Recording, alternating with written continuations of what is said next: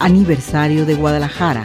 Las fiestas de la Fundación de Guadalajara son una de las mayores festividades del estado y de la capital, ya que se conjuga una gran feria en la que los tapatíos salen a festejar la fundación de la segunda urbe más grande del país. En marzo de 1530, Nuño Beltrán de Guzmán, conocido por cruel y sanguinario, acompañado por 500 soldados españoles y 15.000 mexicas, entró por la barca hacia Tonayan. Este derrotó a los caciques de la región, desde Michoacán hasta Zacatecas. Quería un asentamiento que le sirviera para afianzar sus conquistas y defenderse de los naturales. Así fundó en Ochistlán, hoy estado de Zacatecas, Guadalajara en honor a la ciudad española del mismo nombre, de la que era originario. Al poco tiempo decidieron mudarla a un lugar en donde hubiera más agua, mejores vías de comunicación y menos tolvaneras. Al considerar que la zona de Tonalá tenía esas características, se mudaron ahí. Dos años más tarde, en 1535, Guadalajara volvió a moverse a Tlacotán, en lo que hoy es el municipio de Iztlahuacán del Río. En Tetlán se registró a los colonos